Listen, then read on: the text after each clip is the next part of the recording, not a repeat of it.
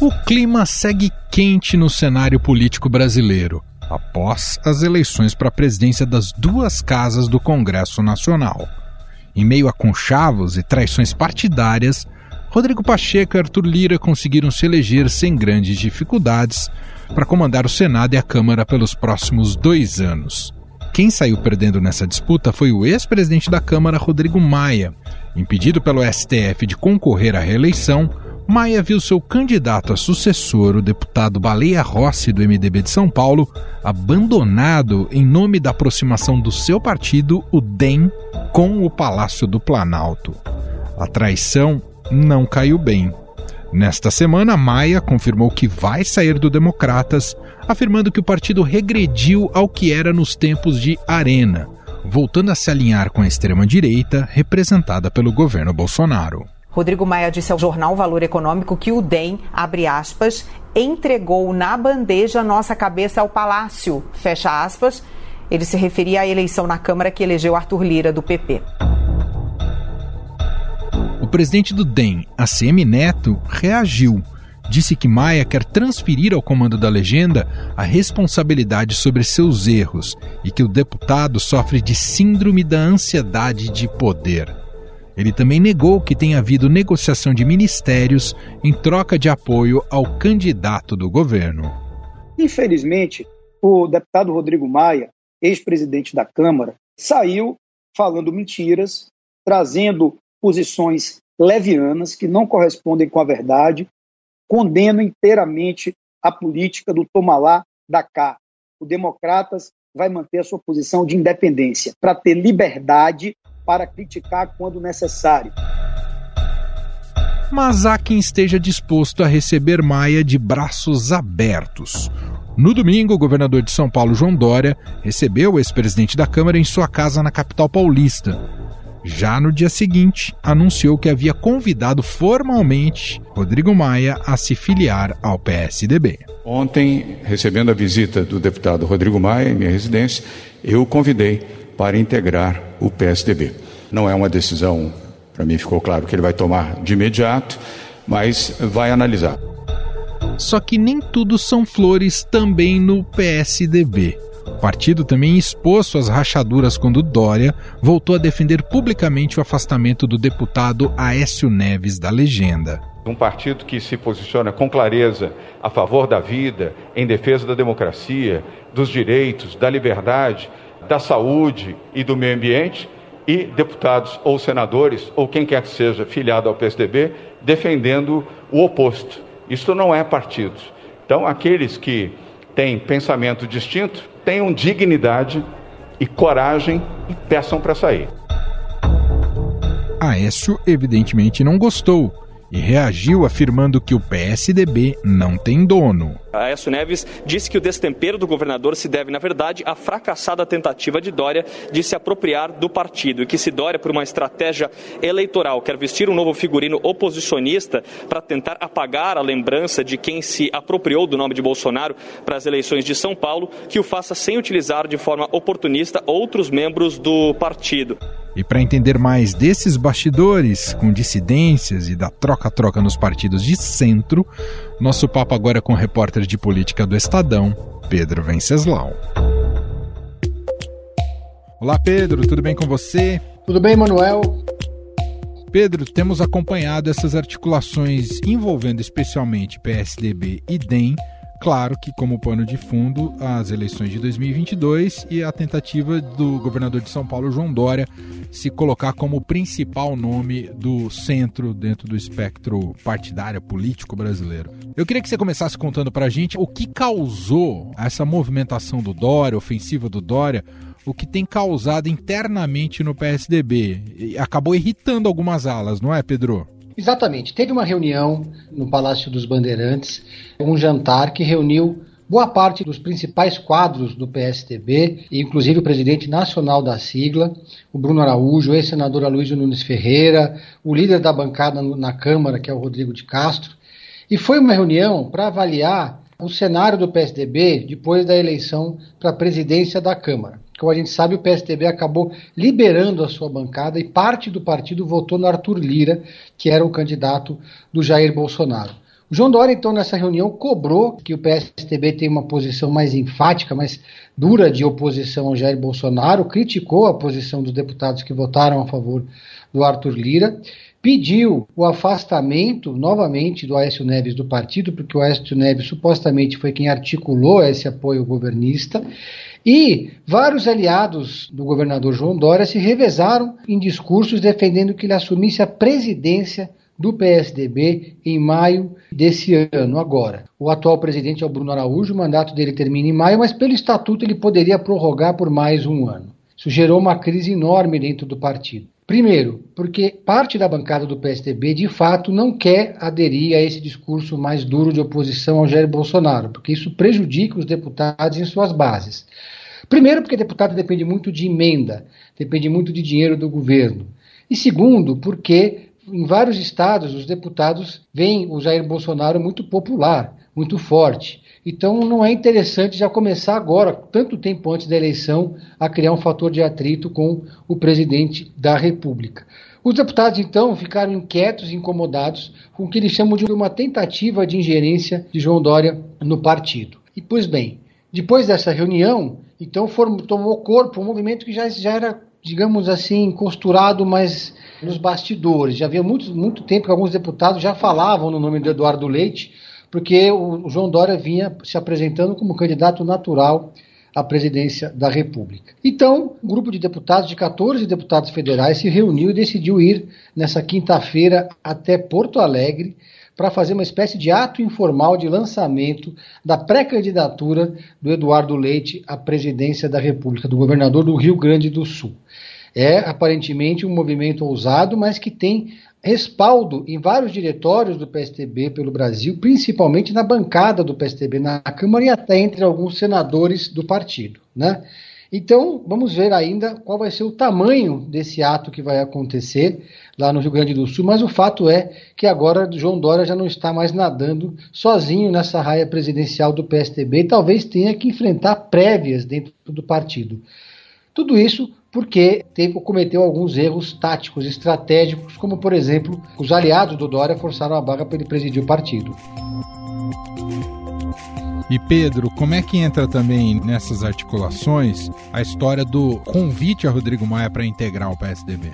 Pois é, o Rodrigo Maia entrou em rota de colisão com o DEM depois que se sentiu traído na eleição da Câmara.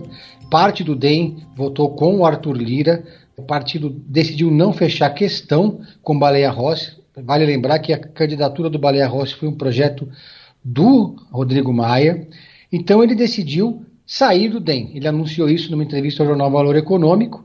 E aí vários partidos passaram a sediar o Rodrigo Maia. Na verdade, quatro com alguma chance, que são o Cidadania, o MDB, o PSL e o PSDB. O João Dória então convidou o Rodrigo Maia para um jantar no, no Palácio dos Bandeirantes e fez ali um convite formal para que o Rodrigo Maia fosse para o PSDB. Para onde o Rodrigo Maia for, ele vai levar uma boa parte do DEM. Vários prefeitos, deputados, vereadores e lideranças vão com ele. Entre outros, o prefeito do Rio de Janeiro, Eduardo Paes, que é muito ligado ao Rodrigo Maia. Então, isso significaria para a candidatura do Dória que ele teria um articulador para tentar formar uma frente ampla, tendo o João Dória como candidato dessa frente ampla de centro-direita. Para o Rodrigo Maia ainda é cedo e não é interessante já assumir ou se amarrar um projeto agora. Porque enquanto ele não tem um partido, ele tem, digamos, legitimidade para conversar com todas as forças políticas e tentar fazer uma costura mais ampla, pluripartidária e depois chegar num nome. Então, é, Rodrigo Maia está fazendo essa articulação. Agora, esse movimento do Maia causou um terremoto no DEM. E para evitar que o DEM passasse por um processo de implosão, o presidente do DEM, Neto, veio até São Paulo na noite de ontem e se reuniu com o João Dória. Estava presente também o ex-ministro Mendonça Filho, que é um quadro importante do DEM, e o presidente estadual do PSDB, Marco Vignoli. Nessa conversa, o ACM Neto falou para o Dória que o, que o DEM não descarta apoiar a candidatura dele à presidência da República e que o DEM não está, digamos, nesse momento, fechado com o Jair Bolsonaro tentando então estancar um pouco essa sangria. No que se refere ao Rodrigo Garcia, o Rodrigo Garcia também sinalizou que pode ir para o PSDB, porque em 2022, quando chegar lá para maio, o João Dória vai ter que se descompatibilizar do cargo de governador para disputar a presidência. Com isso, Rodrigo Garcia vai governar São Paulo por pelo menos oito meses, assim como aconteceu com Márcio França em 2018. Então, não há outra alternativa política do Rodrigo Garcia do que disputar a reeleição para governador em São Paulo, seja pelo DEM, seja pelo PSDB. Se ele for candidato a governador pelo PSDB em 2022, ele então não vai enfrentar resistências internas dos tucanos. Os tucanos não costumam aceitar que o PSDB apoie candidato de outro partido a governador de São Paulo. Vale lembrar que o PSDB governa o estado lá desde Mário Covas há muitas décadas. Né? Então, essa é uma equação que o PSDB precisa fechar. E facilitaria a vida, porque nesse momento também a gente tem um outro nome forte do PSDB que já começa a se movimentar para disputar o governo paulista, que é o Geraldo Alckmin, considerado um candidato natural do PSDB. Então tem muita água para rolar ainda, mas as eleições, tanto estaduais quanto a eleição nacional para a presidência, acabou sendo antecipada pelos movimentos tanto do Bolsonaro de um lado, quanto do Lula, que lançou o Haddad do outro. Muito bem, Pedro Venceslau, repórter de política do Estadão, participando mais uma vez aqui do nosso programa. Obrigado, viu, Pedro? Um abraço. Obrigado, um abraço a todos.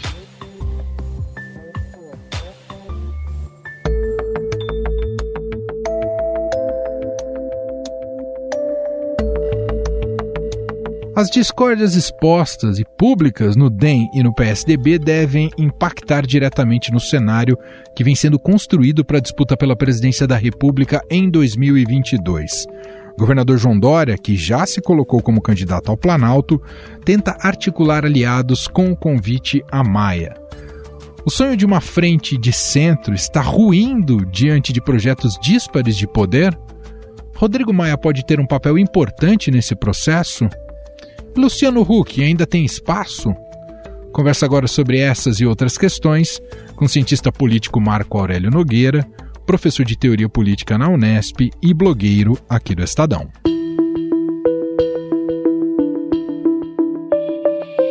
Professor Marco Aurélio, muito obrigado por ter aceitado o nosso convite e estar aqui com a gente, viu? Prazer.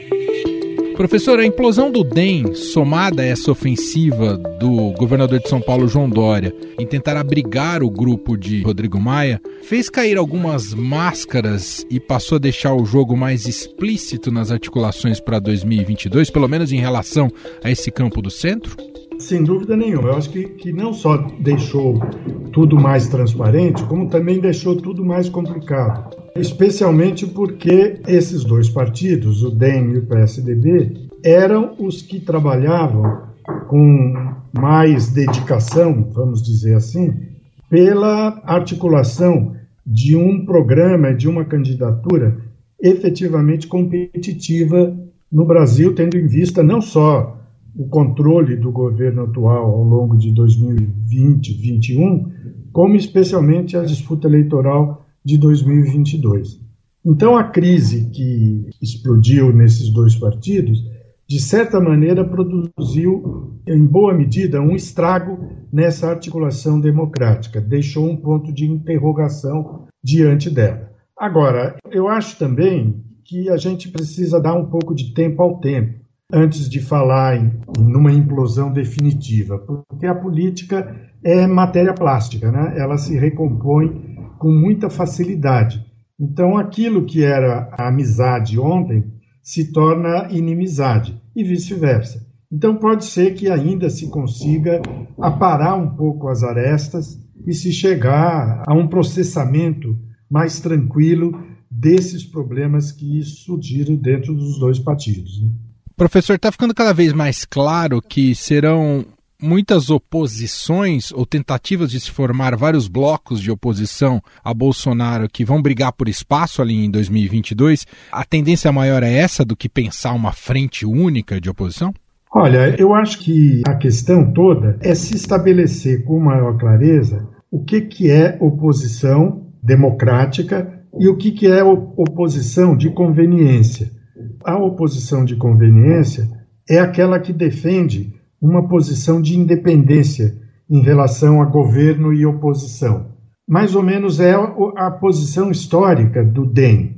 Né? O DEM sempre foi, de alguma maneira, quando não esteve, evidentemente, no governo, como aconteceu nos anos 90, um partido de oposição de conveniência. Né? Acho importante fazer essa distinção para separar o DEM do fisiologismo puro que é mais a cara do centrão. Né? Então, a oposição de conveniência ela flutua com muita insistência entre os polos oposição e governo, em nome da ideia de que é preciso estar sempre preparado para colaborar com o governo naquilo que for de interesse da sociedade como um todo. Esse é o ponto que hoje está em exame pela crônica política e seguramente está sendo pensado também pelos operadores, pelos membros dos partidos políticos. Porque nós temos uma oposição no Brasil que é efetiva do ponto de vista do posicionamento geral dos partidos, mas que tem sido muito inócua em termos de controle do governo, em termos de proposição de alguma coisa mais consistente para o país. Então, de agora até 2022, evidentemente de agora até o final desse ano, o que vai se estabelecer no país, creio eu, é uma disputa para saber como é que esse conjunto de forças oposicionistas vão se compor ou não vão se compor. E se não houver composição, nós teremos uma repetição do que aconteceu em 2018, ou seja, uma pleia de uma pluralidade de candidatos não muito distintos entre si e a direita mais organizada, que no caso hoje é a extrema direita de Bolsonaro, em condições de marcar alguns pontos eleitorais importantes e eventualmente chegar ao segundo turno e, quem sabe, até mesmo vencer as eleições. Quando o senhor fala, professor, né, dessa oposição por conveniência, isso se encaixa perfeitamente na maneira como o ACM Neto né, teve um jantar com o governador João Dória nessa terça-feira aqui em São Paulo e disse que o DEM não orbita o universo Bolsonaro é esse tipo de oposição por conveniência se encaixa exatamente com esse tipo de posicionamento do ACM Neto, um, uma suposta independência? Eu acho que sim. E é importante que a gente até leve em consideração o DEM não é um partido estranho ao governo Bolsonaro. Ele ocupa dois ministérios. Então, essa posição do DEM é uma posição difícil de ser compreendida pela maioria da população. É difícil de ser compreendido até pelos analistas, digamos assim, né? porque é um partido que parece fazer questão de não fixar uma identidade. Ele se prende numa ideia de que ele é um partido liberal e conservador, com capacidade de fazer política de uma maneira até certo ponto bastante flexível, mas não deixa muito claro em que local do campo político ele se posiciona efetivamente. Professor, que papel pode cumprir o ex-presidente da Câmara e agora deputado federal? A gente sabe que ele é um, um, bom articulador político, mas ele tem um fraco desempenho eleitoral nas urnas, né? O que será desse Rodrigo Maia daqui para frente? É uma boa questão essa, viu? Que a gente deveria elegê-la como uma das principais da conjuntura política atual. Justamente porque o Rodrigo Maia tem uma boa capacidade de articulação, conseguiu fazer duas presidências na Câmara desse jeito, conversando, etc. Mas agora ele ficou numa posição ingrata, porque ele é um sem partido. E o político brasileiro sem partido, ele pode sobreviver, com certeza pelo menos enquanto não estiverem ocorrendo eleições. Mas ela não é uma posição confortável e ele deve cogitar da utilização do capital que ele acumula como político, seja nacionalmente, seja regionalmente, para resolver essa questão. Então, o que pode acontecer de mais positivo na carreira do Rodrigo Maia é ele desembarcar num dos partidos que tem as portas abertas para ele, o próprio PSDB, fala-se no PSL, depurado dos bolsonaristas, fala-se do Cidadania. Para onde ele for, ele vai ter que se preocupar em agregar valor ao novo partido dele. Então eu acho que é, é muito difícil a gente saber o que, que vai acontecer com o Rodrigo Maia. Bom, professor, a gente tem observado aí o governador João Dória tentando articular o mais rapidamente possível para que ele seja né, o nome para 2022 como o candidato do centro, tentando atrair o DEM, as lideranças do DEM, o próprio Rodrigo Maia. Claro que isso também tem provocado divisões internas até dentro do PSDB, mas diante desse contexto, as portas estão cada vez mais se fechando para um nome novo como o do Luciano Huck?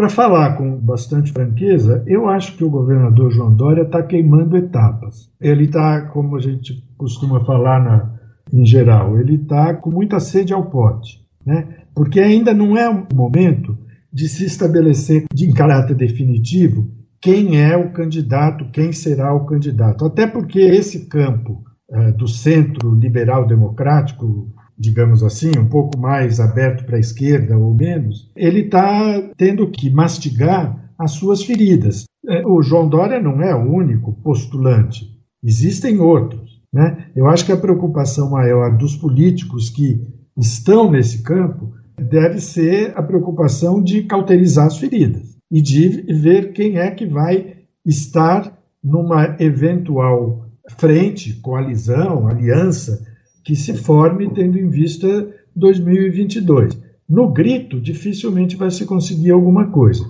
E me parece que o governador Dória ele está fazendo muito uso de certos recursos que ele tem para tentar forçar um pouco a sua candidatura. O principal desses recursos é a vacina. Ele, desde o ano passado, não pode ser criticado por isso, até dentro de certos limites, está usando a vacina para cacifar a sua candidatura. O outro recurso é essa alegada disposição para receber de braços abertos o grupo do Rodrigo Maia. Só que no começo dessa semana, anteontem, ou no final de semana, ele atravessou o Rubicão e não só disse que receberia o Rodrigo Maia, como queria expulsar o Aécio Neves e tomar conta da presidência do partido, em nome de uma alegada necessidade que o PSDB teria de deixar claro a sua oposição ao governo Bolsonaro. O PSDB é um partido que, de certa maneira, sempre ficou em cima do muro, mas sempre flutuou mais para a oposição ao Bolsonaro. Quem não fez isso em 2018 foi o próprio João Dória, que se aproximou do Bolsonaro para fazer a sua campanha ao governo de São Paulo. Nós ouvimos o professor Marco Aurélio Nogueira, ele é cientista político, doutor em ciência política pela USP e professor livre docente de teoria política na Unesp e tem um blog aqui no Estadão.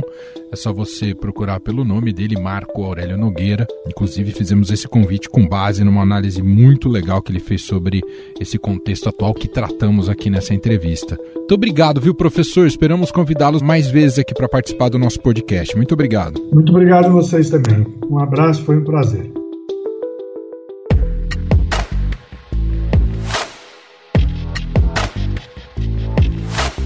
E este foi o Estadão Notícias de hoje, quinta-feira, 11 de fevereiro de 2021. A apresentação foi minha, Emanuel Bonfim. Na produção e edição, Bárbara Rubira, Ana Paula Niederauer e Sandy Oliveira. A montagem é de Carlos Amaral. O nosso diretor de jornalismo, João Fábio Caminoto. Escreva pra gente, podcast@estadão.com. Um abraço para você e até mais. Estadão Notícias.